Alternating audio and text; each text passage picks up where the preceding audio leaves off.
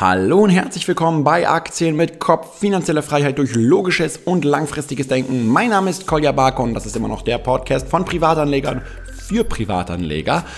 Und heute mache ich einige äh, Fragenbeantwortungen von Instagram. Da habe ich heute Morgen ein Foto gepostet, aufgerufen, ein paar Fragen zu stellen und es sind auch schon einige reingetrudelt und die möchte ich heute beantworten. Es geht um ganz viele unterschiedliche Themen, also es wird auf jeden Fall interessant. Und äh, ja, sorry, dass der Podcast heute ein bisschen später kommt. Ich war vorhin noch im Wasserpark mit meinem Sohn und meinem Kumpel und ähm, deswegen wollten wir es uns einfach auch ein bisschen gut gehen lassen. Ja, und mein Vater hat auch immer die alte Weisheit geprägt: Wer Arbeit kennt und danach rennt und sich nicht drückt, der ist verrückt. Von daher, man sollte natürlich nicht immer nur arbeiten und deswegen wollte ich einfach mal heute Morgen ein bisschen Spaß haben. Obwohl Arbeit natürlich auch Spaß macht, aber ihr wisst, was ich meine. Okay, schauen wir uns noch kurz, bevor wir in die erste Frage reingehen, an, was aktuell so gerade passiert. Ich habe das Buch Charlie's Almanac bzw. Poor Charlie's Almanac ausgelesen. Ein Buch, was ich mir auf der Hauptversammlung gekauft habe von Berkshire Hathaway. Ein hervorragendes Buch, ich kann es wirklich wärmstens empfehlen, ist allerdings auf Amazon etwas teurer. Ähm, aber man kann es auch bei Amazon.com beispielsweise bestellen. Da sind halt die Versandspesen ein bisschen höher, aber da kriegt man es auf jeden Fall ein bisschen günstiger. Und es lohnt sich definitiv nicht nur zum Thema Aktien und Investieren, sondern vor allem geht es hier um psychologische Fehleinschätzungen. Es geht sehr viel um allgemeine Tugenden fürs Leben, äh, was das längere Altern und so weiter anbetrifft und äh, natürlich auch extrem viel, was das Unternehmertum und Investieren und so weiter betrifft. Also ich kann es wärmstens empfehlen, ich verlinke es unten in den Show Notes und äh, dann haben wir noch ein paar Bewertungen hier für den Podcast bekommen bei iTunes. Da bin ich immer hoch erfreut, wenn ihr mir für diesen Podcast hier allgemeine Bewertungen gibt und mir Feedback gibt, was ihr davon haltet, ob ihr die Themen zum Beispiel total langweilig findet, wenn ja, warum, oder ob ihr sie gut findet, wenn ja, warum. Ähm, hier mit solchen Bewertungen wie zum Beispiel der Moderator hat viel zu wenig Ahnung vom Thema. Bei Interviews sind die Gäste ganz gut und der Cast interessant, aber warum sollte man sich einen Typ anhören, der in einem Thema nicht wirklich mal Experte ist? Solchen Feedbacks kann ich halt immer nicht wirklich viel anfangen, weil äh, diese Person sich halt auf mich bezieht, was ein nerviger Typ steht ja auch in der Beschreibung, und eben nicht auf den eigentlichen Inhalt. Also lieber Ta Wim, ähm, du könntest auch einfach mal konkret darlegen, was dich daran stört. Also dass ich zum Beispiel irgendeine Frage nicht äh, direkt äh, vorweggenommen habe, dass ich eine schlechte Frage gestellt habe, in welchem Kontext, wie ich sie hätte besser stellen können oder was konkret am Inhalt nun falsch war. Das ist dann natürlich Feedback, auf dem ich dann wiederum aufbauen kann und möchte. Aber allgemein auch zum Beispiel neulich beim Video zu Lara Wagenknecht habe ich es auch wieder gemerkt, obwohl ich mehrmals dazu aufgerufen habe, möglichst rational und inhaltsbezogen zu sprechen und zu argumentieren, was auch ungefähr 80 bis 90 Prozent der Leute machen. Also finde ich schon richtig, richtig toll, dass man das bei so einem spannenden und kontroversen Thema tun kann.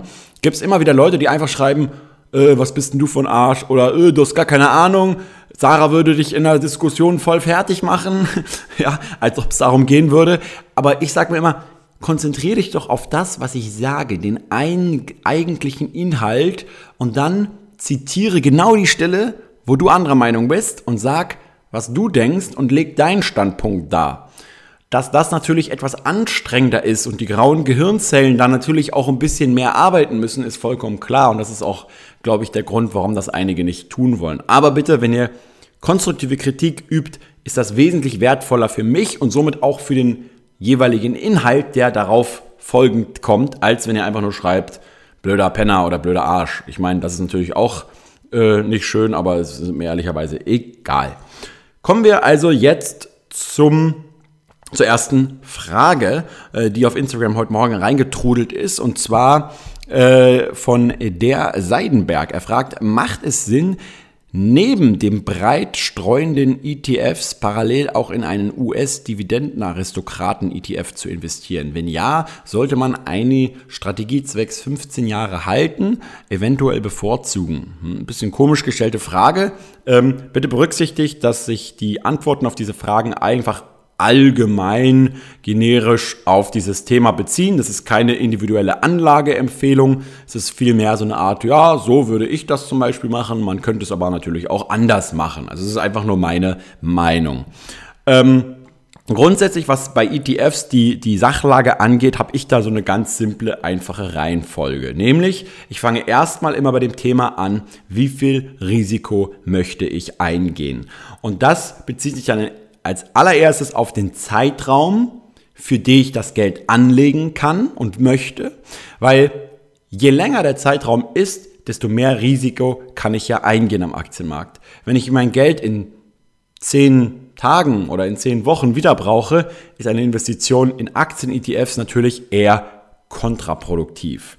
Das heißt, ich muss mir überlegen, wie viel Geld habe ich jetzt, wie viel Geld möchte ich investieren und mit welchem Risiko, weil daraus leitet sich ja dann erst irgendwann die Strategie ab und die Asset Allocation, also wie viel stecke ich in welchen ETF, stecke ich jetzt zum Beispiel noch ein bisschen nebenher in Anleihen und in Rohstoffe oder gehe ich all in in Aktien und so weiter. Das sind ja erst alles Dinge, die dann aus dieser ersten Frage nach dem Risiko, nach dem Anlagehorizont und nach der Verfügbarkeit von Geld kommen. Dann stelle ich mir die Frage, was brauche ich? Brauche ich langfristig den maximalen Zinseszins oder brauche ich auch zwischendurch Ausschüttungen? Entweder zur Motivation oder weil ich noch den Freibetrag ausnutzen will und noch nicht genug Dividenden insgesamt bekomme pro Jahr. Ja, das ist zum Beispiel immer eine sehr sinnvolle Empfehlung, dass man, egal wer man ist, immer versucht, auf diese 801 Euro Freibetrag pro Jahr schon mal möglichst schnell zu kommen, weil dann weiß man immer, okay, das ist die Menge, die ich einfach komplett steuerfrei absahen kann, jedes Jahr. Und das ist natürlich auf jeden Fall nicht zu vernachlässigen. Ähm, und mit diesem Geld kann man natürlich dann immer noch überlegen, okay, reinvestiere ich das dann? Zum Beispiel, dass ich dann die Wertpapiersparplanquote in diesem Monat einfach ein bisschen erhöhe oder auf drei Monate gestreckt, zum Beispiel einfach 200, 300 Euro mehr investiere. Das kann man dann natürlich immer noch entscheiden. Und dann spielt aber auch nur, dann kommen erst so diese ganzen Details von wegen Swap oder Tesa äh, oder ähm, ähm, äh, physischer Replatzierer, äh, wie gut ist die Tracking-Differenz, welchen ETF wähle ich aus und so weiter. Und wenn du jetzt fragst, okay, sollte ich jetzt nur auf diese allgemeinen breiten Indizes setzen oder kann ich noch so einen Aristokraten Dividenden-ETF mit dazu nehmen, dann würde ich erstmal persönlich sagen, warum denn? Dann hast du halt sehr, sehr, sehr viele Doppelungen mit drin. In der Regel bei einem breit gestreuten MSCI World zum Beispiel, der sowieso eine hohe USA-Lastigkeit hat und dann diesen gleichzeitigen US-Aristokraten-ETF. Das heißt, du könntest stattdessen, wenn du auf Ausschüttungen setzen möchtest, eben einen breit gestreuten MSCI World Dividenden ETF wählen. Und du wirst dann halt viele, die du in dem Aristokraten ETF hast, auch sowieso mit dabei haben. Wenn du jetzt aber sagst, die Ausschüttungsquote ist mir da aber nicht hoch genug, ja, dann würde ich persönlich einfach nur auf den US-Dividenden-Aristokraten-Index setzen. Weil, das ist auch eine Sache, die immer wieder eigentlich recht logisch ist, die ganzen großen Unternehmen sowieso weltweit von der Wertschöpfung partizipieren, teilhaben und natürlich auch selbst dazu beitragen. Und wenn du jetzt zum Beispiel sagst, okay, ich will eher hohe Ausschüttungen haben und der Dividenden-Aristokraten-ETF hat mir halt eine viel höhere Ausschüttung als die, die ich jetzt zum Beispiel bei einem MSCI World ETF bekomme, dann kannst du sagen, okay, nehme ich lieber nur diesen Dividenden-Aristokraten-ETF. Ja. Das ist natürlich auch eine Sache, die immer so ein bisschen, ich, ich vergleiche das immer mit so einem Kuchenbuffet. Es gibt hier keinen Perfekt. Der eine sagt sich, okay, ich möchte halt ab und zu ein bisschen Zitronenkuchen, ein bisschen Erdbeerkuchen, mal eine Sahneschnitte und so weiter. Ähm, und es kann auch sein, dass man zum Beispiel sagt, okay, ich investiere jetzt erstmal eine Weile lang ganz, ganz, ganz breit, um erstmal einen ganz super Risikopuffer allgemein aufzubauen. Weil für mich ist Asset Allocation immer eine Frage, die sich auf das gesamte Leben bezieht und nicht einfach nur irgendwie auf eine Anlageklasse. Und dann, je mehr Erfahrung ich sammle, je mehr ich irgendwie vielleicht vermehrt auf Ausschüttungen setzen will und so weiter, kann ich dann auch noch spezifischer anfangen, in andere ETFs zu investieren, wenn ich das möchte und mir auch mehr Zeit und so weiter hier investieren möchte.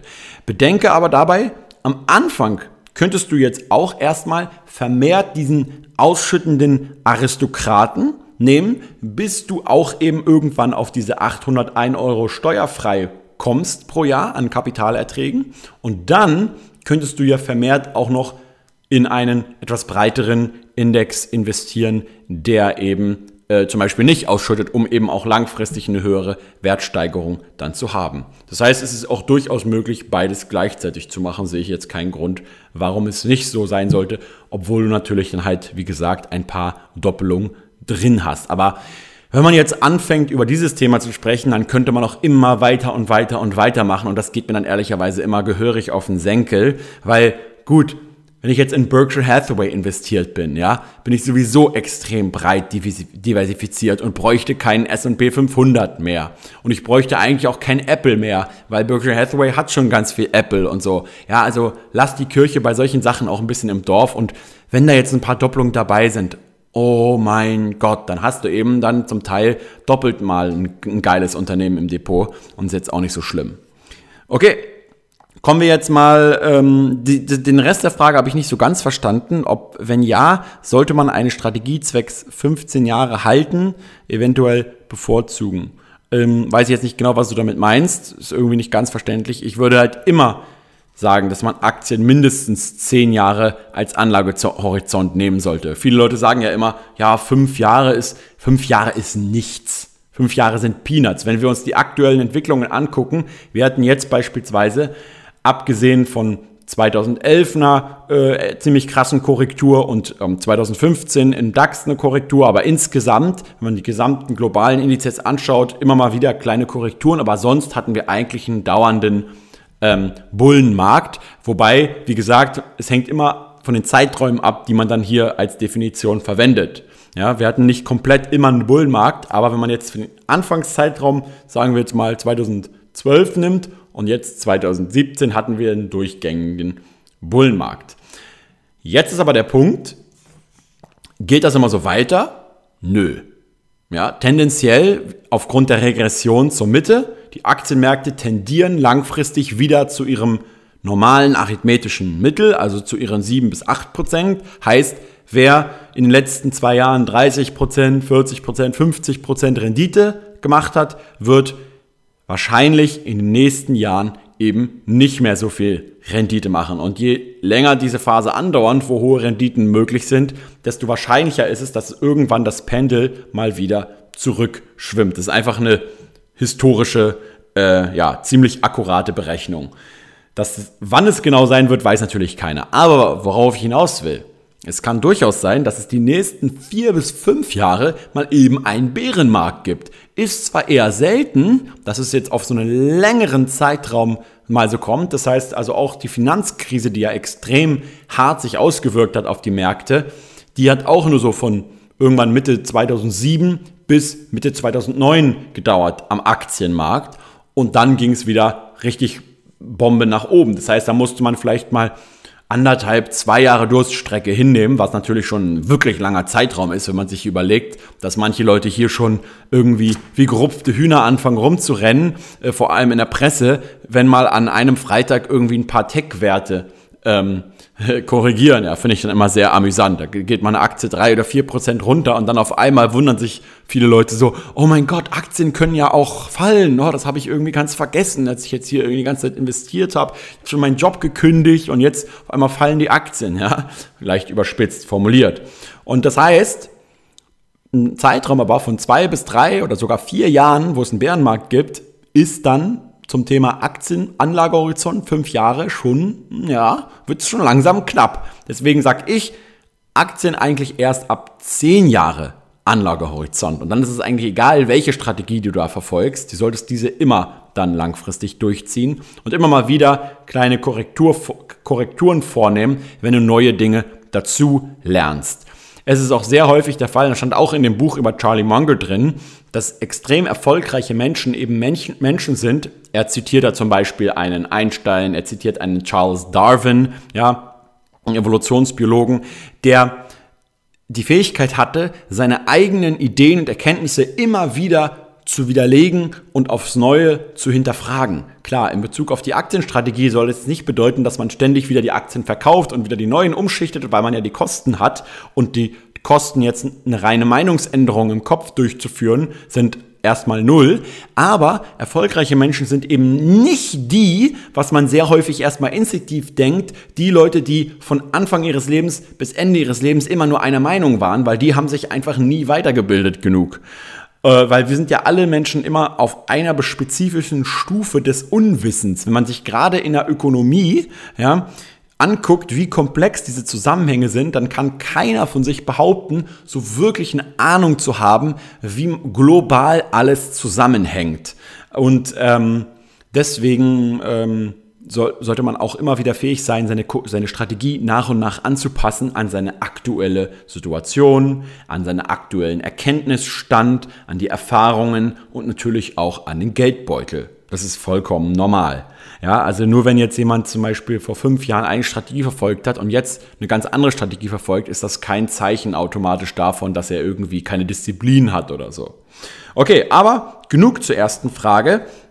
Kommen wir jetzt mal zur zweiten Frage, damit der Podcast nicht zu lange wird. Und zwar kommt, der von, kommt die von MXMR. Äh, kommst du mal wieder nach Deutschland? Wird es mal ein Abonnententreffen geben? Und was sind deine Pläne für die Zukunft? Liebe Grüße aus Magdeburg. Ja, natürlich liebe Grüße hier zurück an äh, ganz Magdeburg und alle Zuhörer, die äh, aus Magdeburg hier regelmäßig einschalten. Ich grüße euch heute ganz besonders. Und äh, ja, das sind gleich drei Fragen. Die erste Frage, kommst du mal wieder nach Deutschland? Ich bin immer wieder in Deutschland. Auch dieses Jahr war, ich schon, ich glaube, drei oder viermal in Deutschland. Dreimal, glaube ich. In Berlin, in Stuttgart, in Köln. Immer da, wo, wo halt gerade äh, was Cooles abgeht. Ob ich jetzt langfristig mal zurück nach Deutschland ziehe, das kann ich aktuell ziemlich stark verneinen, äh, was natürlich in Zukunft irgendwann mal ist. In, sage ich jetzt mal, Zeitraum von 15 Jahren plus oder so, kann es natürlich gut sein, dass ich irgendwann mal wieder nach Deutschland zurückkomme. Aber so plane ich nicht mein Leben und das ähm, sieht man auch dann gleich, wenn wir noch auf die letzte Frage dann später zu sprechen kommen. Da gehe ich dann noch ein bisschen ausführlicher drauf ein. Jetzt kommen wir aber mal zu viel spannenderen Sache, weil das ist ja, geht ja nicht hier um mein Leben, sondern wird es mal ein Abonnententreffen geben. Und hier kann ich mit Freude sagen, wirklich ja, ja, ja, ja, und zwar andauernd. Die Frequenz unserer Treffen wird sich ab jetzt und ist auch schon dabei, sich immer weiter erhöhen. Und hier hat mich, äh, schöne Grüße an Jonathan, der hat mich darauf gebracht, dass er wirklich auch, was er so mit dieser Dividendenstrategie Gruppe und so weiter macht, finde ich echt so cool, weil er wirklich einen ganz interessanten Punkt hatte neulich so, wo er gesagt hat, Koya, weißt du was, ich finde das halt voll krass, ne? Wir haben jetzt im Prinzip ziemlich große Communities aufgebaut, wir haben ziemlich viele Leute, die in Aktien investieren, aber wir nutzen noch gar nicht wirklich unsere gemeinsame geballte Kompetenz oder unser Wissen aus genug. Das bedeutet zum Beispiel Hauptversammlung, dass einfach bei jeder Hauptversammlung von irgendeinem größeren Unternehmen auf einmal 50 Leute kommen, jüngere Leute, also nicht nur ältere Leute, sondern auch Leute, die mitten irgendwie gerade im Beruf sind oder noch im Studium und die sich irgendwie kennen aus irgendeiner Facebook-Gruppe und gemeinsam zum Beispiel auch ihre Interessen durchsetzen wollen. Gegen irgendwelche Gehaltserhöhungen, die unbegründet sind, gegen irgendwelche Dinge, die von Aufsichtsräten einfach, ja, so übernommen werden und obwohl sie nicht unbedingt im Interesse des Aktionärs sind, dass wir einfach ne, nicht nur, im Prinzip die erste Stufe der Anlegerkultur haben wir schon geschaffen, alle zusammen, nämlich, dass wir uns regelmäßig und begeistert austauschen für dieses Thema, dass wir die ähnlichen Ziele verfolgen, dass wir uns gegenseitig helfen, dass wir lernen, dass wir produktiv sind und so weiter und so fort und natürlich noch äh, dann alle reich werden, das ist klar. Und ähm, jetzt geht's so ein bisschen in die nächste Stufe, finde ich, dass wir sagen, wie können wir eigentlich gemeinsam auch unseren Einfluss nutzen? Weil ihr glaubt gar nicht, was es auf einmal möglich ist. Ich meine, bei Bayer bei der Hauptversammlung, da reichen irgendwie zwei verrückte Leute, die da auf die Bühne rennen und irgendwie Torten werfen wollen, um Einfluss zu äh, erzeugen. Und wir, wenn wir irgendwie zu 50 irgendwo auftauchen, können halt als gesammelte, gebündelte Stimme auftreten, natürlich nur, wenn wir einer Meinung sind, und können tatsächlich wirklich was langfristig noch bewirken. Das heißt, um deine Frage jetzt zu beantworten, ja, ja, ja, es wird immer mehr und mehr und mehr und mehr Treffen geben.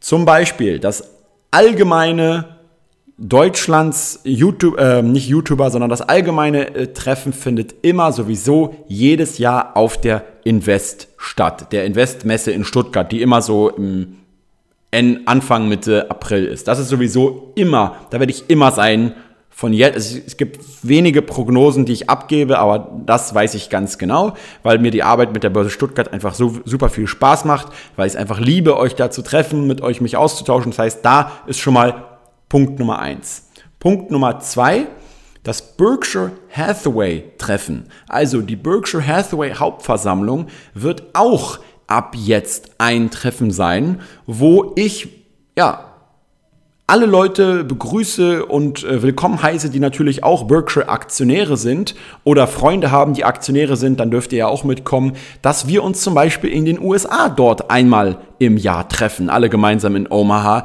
uns dort zusammen austauschen, dort um drei Uhr morgens vorm Eintritt warten und dass wir zum Beispiel uns gemeinsam auf Hauptversammlungen, natürlich nicht nur in Amerika treffen, sondern dass wir zum Beispiel auch uns zusammen raufen, wenn wir sagen, okay, wann ist jetzt die Nestle Hauptversammlung oder die Vielmann Hauptversammlung in Hamburg, dann können wir zusammen dorthin ja, immer, und das ist halt einfach so eine Möglichkeit, auch immer Abonnententreffen zu machen. Dann aber jetzt, und jetzt werden wir mal ein bisschen ganz konkreter.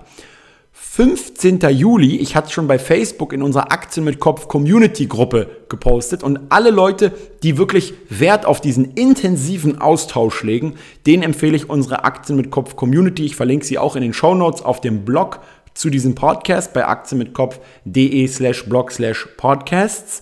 Da findet ihr in den Show Notes zu dieser Episode dann die Verlinkungen. Und in dieser Community, da muss man nicht beitreten, ist ja logisch. Ja, jeder, so, jeder macht so viel, wie er will, wie immer am freien Markt. Aber dort tauschen wir uns eben halt regelmäßig aus. Und wer das wer sozusagen dort drin ist, der hat auch schon mitbekommen, dass wir uns am 15. Juli treffen, also in ungefähr einem Monat, und zwar hier auf der Insel Mallorca. Und es haben sich schon über zehn Leute auch angemeldet, richtig cool. Einige haben direkt den Flug gebucht.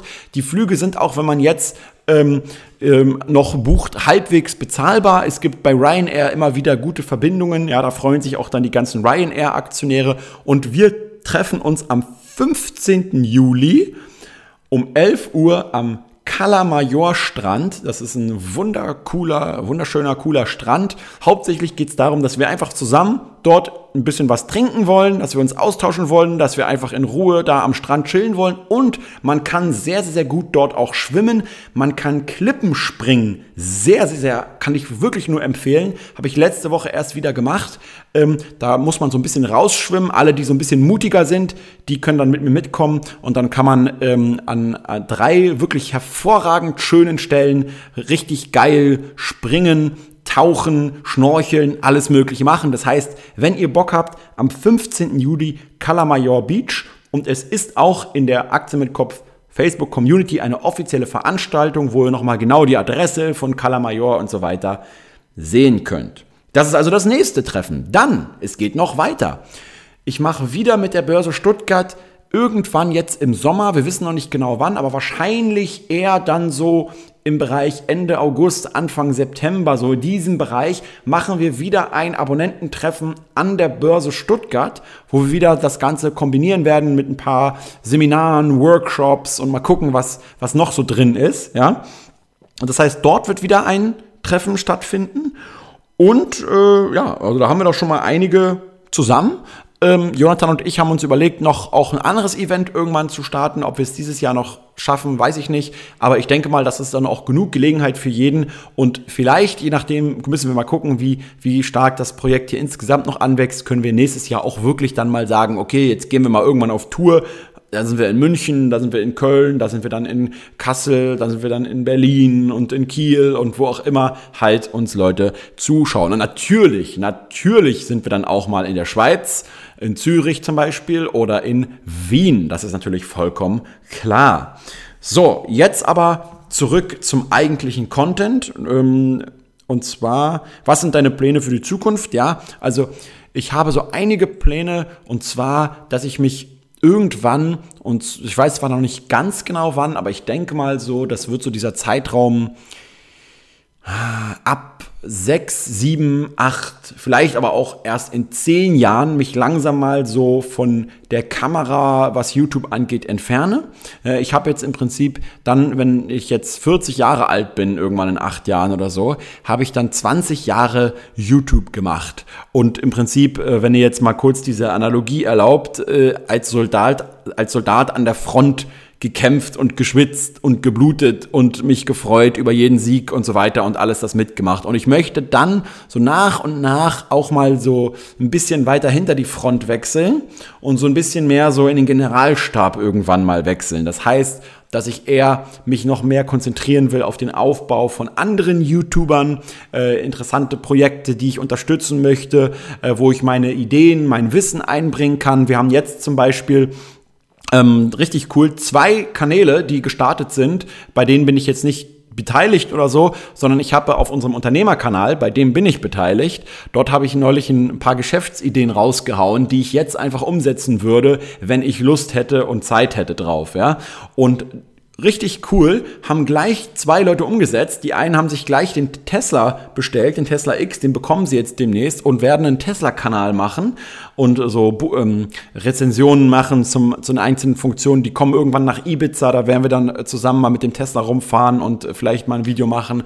Und äh, das sind eher dann Sachen, die ich in Zukunft noch vermehrt machen will, mir Ideen rauszusuchen, genau wie am Aktienmarkt, wo man sich Aktien raussucht und dann diese dann zum Beispiel unterstützen mit Kompetenzen, mit äh, wenn es notwendig ist, Kapital und so weiter. Das sind so die Sachen. Und dann natürlich noch den Bereich Kurzfilme. Da bin ich jetzt dran, den ersten Kurzfilm bereits zu planen den ich aber auch wiederum bei YouTube hochladen möchte. Das heißt, ich werde nicht mit YouTube in dem Sinne aufhören, dass ich keine Videos mehr posten werde oder so. Ich werde nur selbst nicht mehr vor der Kamera so viel halt irgendwie rumerklären zweimal die Woche. Es wird also dann wahrscheinlich irgendwie einen unregelmäßigeren Upload-Plan geben. Äh, das kann ich aber noch nicht genau sagen. Aber das ist auf jeden Fall der Bereich, in den ich gehen will. Ja, auch Fiction-Filme zu machen, ähm, Spielfilme, vielleicht irgendwann sollte es klappen, äh, einfach mal äh, anzugehen. Und das ist einfach ein Bereich, der mich unglaublich begeistert und dahin will ich langfristig gehen. Und das werde ich auch machen.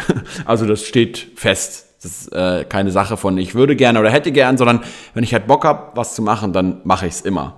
Und jetzt ähm, äh, ansonsten habe ich aber keine größeren langfristigen Pläne, weil es gibt immer genug Arbeit im Hier und Jetzt zu tun, ja. Und da sollte man auch gar nicht immer so groß jetzt das ganze Leben bis in jede Ecke durchplanen, meiner Meinung nach, weil am Ende kommt es dann irgendwie doch ganz anders, ähm, als man denkt. Und dann ist es immer gut, auch so ein bisschen Flexibilität noch zu bewahren, ähm, dass man auch immer noch auf unterschiedliche Sachen reagieren kann, immer noch mal einen Plan, B hat, immer flexibel genug ist, um auch wieder mal bei äh, unerfolgreicheren Zeiten zum Beispiel äh, wieder neu anzufangen. Das kann ja auch immer mal wieder passieren und da muss man einfach von vornherein, wenn ihr die letzte Episode gehört habt zum Thema Pessimismus, mal ein bisschen mit rechnen und dann gibt es eigentlich immer nur einen Weg und zwar einfach weitermachen. Okay, ähm, aber das war äh, erstmal für die Frage nach Magdeburg. Jetzt kommen wir mal zu einer Frage von Josias und zwar, wie viele Monatsgehälter äh, hältst du in schnell liquidierbaren Sicherheiten oder Cash für die Dürrephasen. Also im Prinzip eine kurzfristige Reserve. Nun ja, ähm, wenn ich ehrlich bin, hier, da halte ich eine sehr, sehr, sehr knappe kurzfristige Reserve. Also wenn, wenn ich alle Konten mal so kurz im Kopf so überblicke, äh, was wir so an Sparkonten und so weiter haben, für solche Fälle, die wirklich schnell liquidiert werden können, wo also einfach das Geld runter überwiesen werden kann und dann ausgegeben, dann sind das so ungefähr zwei bis drei äh, Monatsgehälter. Und jetzt aber nicht nur bezogen aufs Gehalt im Prinzip äh, im Sinne von, äh, dass man gerade so überleben kann, sondern dass man tatsächlich genau so weiterleben könnte, wie wenn man jetzt äh, noch weiterhin Ge Gehalt bezieht. Ja, das sind so zwei bis eigentlich eher so drei Monatsgehälter. Mehr brauche ich nicht. Ähm, es gibt zwar immer wieder natürlich solche Dürrephasen, wie du es nennst, oder solche kurzfristigen Entwicklungen. Aber wenn man diese, das finde ich immer so lustig, wenn Leute sagen so, ja, aber was ist denn, wenn deine Waschmaschine kaputt geht? So, ja, na und, was ist denn, wenn deine Waschmaschine kaputt geht? So, dann wäschst du halt einfach mal irgendwie ein, zwei Wochen deine verfluchte Wäsche mit der Hand weiter und in der Zeit kannst du dann langsam irgendwie gucken, welche Aktie hat sich gerade gut entwickelt und kannst vielleicht die gerade verkaufen oder kannst auf andere Möglichkeiten ausweichen, bringst einfach die Wäsche zum Beispiel ein halbes Jahr lang dann zur Wäscherei, statt gleich eine neue Waschmaschine zu kaufen kaufen oder kaufst dir erstmal eine günstigere gebraucht. Aber der Mensch ist so innovativ und so kreativ, wenn man vor einem Problem steht, dass ich persönlich, und deswegen, das ist auch meine Beantwortung der Frage, eine sehr, ähm, ja, ich will jetzt nicht sagen risikoreiche äh, Liquiditätsreserve habe, aber ich habe jetzt nicht irgendwie ein Jahr oder sogar zwei Jahre äh, Gehalt auf irgendeinem Tagesgeldkonto. Wir haben genug Geld auf unterschiedlichen Geschäftskonten auch, was man immer dann auch mittelfristig liquidieren kann, um das dann für solche Sachen zu verwenden. Aber wenn man mal wirklich ehrlich ist, gibt es gar nicht. Äh, wann geht doch einfach mal euer Leben von Anfang bis jetzt durch und überlegt euch, wie häufig ist es denn vorgekommen, dass ihr auf einmal ganz plötzlich ganz viel Geld braucht, ohne in dem Moment dann durch einen kreativen Ausgleich ähm, das Geld zu bekommen, wirklich irgendwie vor dem Ruin standet. Also das ist bei mir, obwohl ich mehrere Jahre lang immer an der Pleite langgeschlittert bin, nie der Fall gewesen, sondern man konnte immer auf irgendeine Art und Weise noch dann irgendwie wieder an Geld kommen, mehr arbeiten, irgendwo die Überstunden erhöhen und so weiter. Wie gesagt, erstmal die Wäsche mit der Hand waschen, mit der Hand, mit der Hand waschen und das ist einfach auch so eine Risikofrage. Es gibt aber vielleicht andere Leute, die sagen, boah, ich fühle mich erst richtig sicher, wenn ich sechs Monatsgehälter auf dem Konto habe und dieses Konto rühre ich auch nie an zum Aktienkaufen, auch nicht, wenn gerade ein Crash stattfindet und ich uns mir richtig in den Fingern juckt, ja, selbst dann werde ich es nicht investieren. Das ist einfach eine persönliche Geschmacksfrage und deswegen kann ich die nicht pauschal beantworten, sondern einfach nur sagen, wie ich das mache. Okay, damit wäre die Frage auch relativ zügig dann beantwortet. Und jetzt kommen wir nochmal zur letzten Frage. Die wird wahrscheinlich nochmal so ein bisschen länger gehen. Und zwar fragt, ich habe ja auch ein paar Notizen schon gemacht, fragt hier der Mucki, ähm, wie gestalte ich meinen vorzeitigen Ruhestand? Ähm, Reisen, Lesen, Lernen, anderen weiterhelfen und so weiter. Gibt es jemand, der das in der Gruppe schon lebt? Damit meine ich mit 35 bis 50 und nicht erst mit 60. Okay, das ist die erste Frage. Danach kommt noch eine zweite Frage. Aber kommen wir erstmal zur ersten. Also grundsätzlich, wie gestalte ich meinen vorzeitigen Ruhestand? Ähm, ich kann jetzt auch nicht genau hundertprozentig herauslesen, ob er das schon erreicht hat. Ich glaube aber nicht, weil er fragt ja nach anderen Leuten, die das eventuell schon erreicht haben. Also ich würde ähm, ganz, ganz, ganz dringend empfehlen, dass man solche Fragen nicht zu sehr im Vorhinein äh, ausdiskutiert und, und, und ständig überlegt, weil ähm, man am Anfang wirklich die maximale Energie darin stecken sollte, dieses Ziel zu erreichen. Ja, also um um jetzt mal eine kurze äh, Analogie zu geben und kurzes Beispiel. Morris Green, ja, ähm, weiß nicht, ob ihr den kennt, das war früher ein, einer der größten Weltklasse 100 Meter Sprinter, bis er irgendwann halt wegen Doping und so weiter überführt wurde. Aber das sind ja sowieso alle dort gedopt, von daher ist das auch egal. Aber ich schweife ab. Der, ja, der wird sich ganz bestimmt nicht in der Vorbereitung seiner, äh, seines Trainings, also während er sich auf, den, auf die Olympia 100 Meter vorbereitet und während er die 100 Meter rennt, erst recht nicht, wird er sich garantiert nicht ständig fragen, ach du grüne Neune, was mache ich denn, wenn ich endlich die Goldmedaille erreicht habe in meinem Leben? Was tue ich denn dann, ja? Ähm, klar, wenn die Goldmedaille erreicht ist, und er irgendwann die Karriere beendet ist, das sieht man auch bei Fußballern immer wieder, dann ist es ganz, ganz, ganz wichtig, wieder neue Aufgaben sich zu setzen, neue Aufgaben zu finden, etwas Neues zu tun, aber der Zeitpunkt ist doch erst dann gekommen. Also leb doch erstmal das Ziel durch, was du jetzt hast und kümmere dich um die Arbeit, die du jetzt hast, um das Ziel zu erreichen. Und ich, und ich kann dir versprechen, wenn das Ziel dann gekommen ist, ja, dann hast du ja immer noch genug Zeit, um dann dich intensiv um deine Lebensgestaltung und so weiter zu kümmern. Aber ich sehe keinen wirklichen Mehrwert darin, wenn man sich bereits davor irgendwie ständig Gedanken macht, wie man dann sein Leben zu gestalten hat. Weil dann tendenziell erstens geht weniger Zeit in die Erreichung deines eigentlichen Ziels und mehr Zeit in irgendwie einfach auf dem Hosenbund sitzen und grübeln. Ja? Und zweitens kommt man dann vielleicht eher wieder in solche Diskussionen und in Zweifel, ob es denn überhaupt das wichtigste und das konkreteste Ziel ist. Und dann ist man halt wieder wie so jemand, der immer so einen Schritt vor, einen Schritt zurück geht im Leben und nie eine Sache einfach mal verflucht nochmal durchzieht.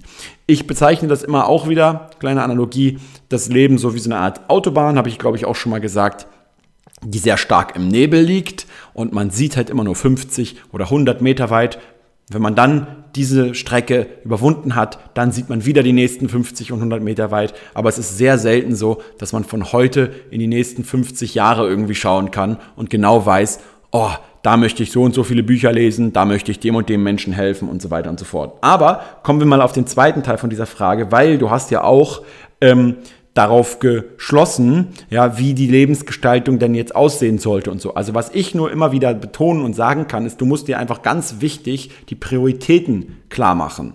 Wenn es dein Ziel ist, möglichst früh, also schon mit 35 beispielsweise, finanziell unabhängig zu werden, dann solltest du maximale äh, Priorität auf dieses Ziel eben legen. Und das bedeutet eben gerade in dieser Zeit des Lebens wenig zu reisen, wenig Freizeit und Geld ausgeben. Das ist nun mal einfach so. Wenn du, je schneller du es erreichen willst, desto weniger kannst du andere Sachen machen. Ja, du hast, was bestimmte Ressourcen wie Kapital, Zeit und so weiter angeht, immer nur eine mögliche potenzielle Verwendung an diesem Ort. Ja, du kannst einen Kuchen nicht zweimal essen also du kannst ihn schon rein theoretisch zweimal essen, ja, muss man sich einfach nochmal Jackass angucken, die Serie, dann weiß man, dass sowas geht. Ah ne, da haben sie es, glaube ich, mit einem Omelette mal gemacht. Aber ähm, du weißt, was ich meine. Und generell, was ich auch sehr, sehr, sehr hilfreich finde, ist Großmutters Regel. Großmutters Regel, was ist das? Erst isst du die Karotten und dann isst du den Nachtisch. Und das hat für mich immer schon bedeutet, erst arbeiten auf ein Ziel hinaus, ganz, ganz, ganz akribisch daran arbeiten, bis du es erreicht hast und dann dafür belohnen. Zum Beispiel mit einer Reise. Diese Reise nach Amerika zum Beispiel für mich ist einfach immer eine unglaubliche Belohnung für die ganze Arbeit, die ich vorher getan habe. Und dann wiederum in dieser Reise selbst wiederum neue Dinge vielleicht zu lernen, die ich wiederum in der täglichen Arbeit halt einsetzen kann. Und ähm, ja, was das Lesen und so weiter angeht, da muss man, glaube ich, so immer seinen eigenen Tagesrhythmus und so weiter an, äh, für, sich, für sich finden. Ich lese zum Beispiel immer nur morgens und abends. Äh, zwischenzeitlich natürlich immer mal wieder, wenn man irgendwas, eine E-Mail lesen muss oder so. Aber Bücher, wirklich, dass ich mich konzentrieren muss, lese ich entweder ganz früh morgens, wo mich jemand in Ruhe lässt, oder ganz spät abends, wo ich in Ruhe, Ruhe gelassen werde. Das sind die Zeiten, wo ich halt sehr gerne äh, lese. Und was du sagst jetzt in Bezug auf Menschen helfen, ja, da gibt es einfach gesellschaftlich so, einen, so einen ziemlich großen Denkfehler, dass man im Prinzip erstmal Karriere macht, richtig an sich denkt und reich wird oder unabhängig wird und dann irgendwann ja auch wieder an die Gesellschaft denken sollte, um viel zurückzugeben. Aber das ist natürlich ein absoluter Denkfehler, weil du wirst überhaupt nur dann erst reich und erfolgreich langfristig und dauerhaft, wenn du eben anderen Menschen hilfst. Ja, das heißt, wenn du, du kannst ja, wenn du jetzt Geld verdienen willst beispielsweise, dann muss dieses Geld ja immer irgendwo herkommen. So. Und wenn du Geld von einem Kunden haben willst, dann musst du was tun?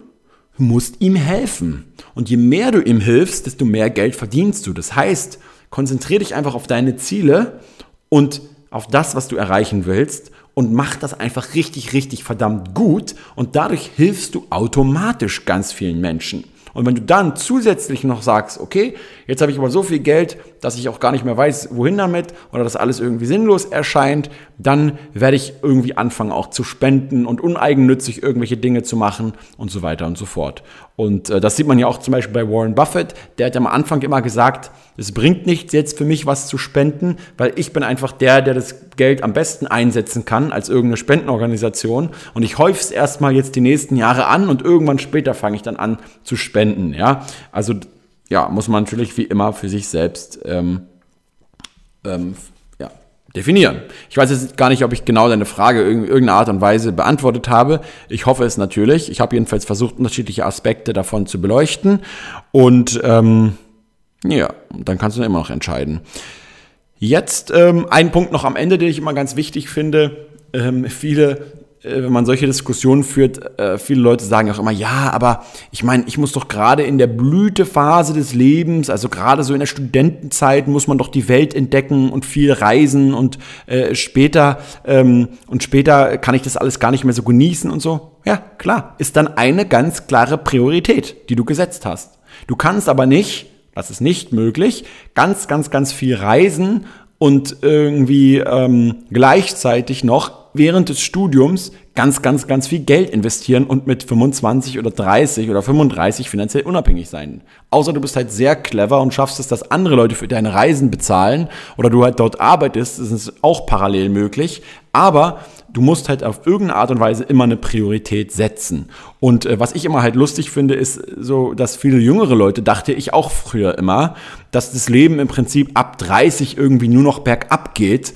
und man eigentlich dann nichts mehr groß machen kann. Jetzt ja, lache ich immer über meine Zeiten damals, äh, weil ich dort damals einfach im Vergleich zu jetzt viel weniger machen konnte und viel weniger Optionen hatte und das Leben jetzt genauso genießen kann wie noch mit Anfang 20. Es hat sich einfach nichts geändert, außer dass ich vielleicht weniger Haare auf dem Kopf habe. Aber das ist dann wirklich auch das Einzige, ja.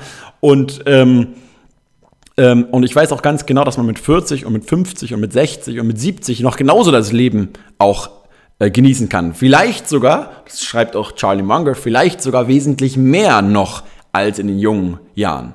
Aber das muss natürlich auch wieder für sich jeder selber definieren und wo die Prioritäten liegen. Okay, dann kommen wir jetzt mal zum letzten Teil. Das ist immer noch von Mucki. Ich gucke mal, ob bei Instagram noch zwischendurch eine neue Frage gekommen ist. Nee, ist keine eingetrudelt. Also bleiben wir jetzt bei der letzten Frage und dem letzten Abschnitt. Und zwar ähm, auch wieder von Mucki. Als zweites Thema an der Börse gibt es so viele verpasste Chancen. Hätte ich mal damals zum Beispiel BSF für 60 Euro gekauft. Wie gehst du damit um? Ja, also dieses hätte, hätte, Fahrradkette. Und da muss ich ehrlicherweise sagen, dafür war ich sehr lange Zeit auch extrem anfällig. Und zwar gerade äh, in Bezug auf meine eigene Situation, wo ich ja aus der Bundeswehr kam und sehr viel Geld für meine Verhältnisse damals mit 21, knapp 25.000 Euro halt angespart hatte während der Bundeswehrzeit. Ja? Also wirklich ein großer Batzen Geld eigentlich für junge Leute. Und wenn man dann überlegt, boah, hätte ich eigentlich damals schon angefangen, ja, so richtig regelmäßig Aktien zu kaufen mit 21, boah, dann wäre ich jetzt richtig reich schon und so weiter, ne?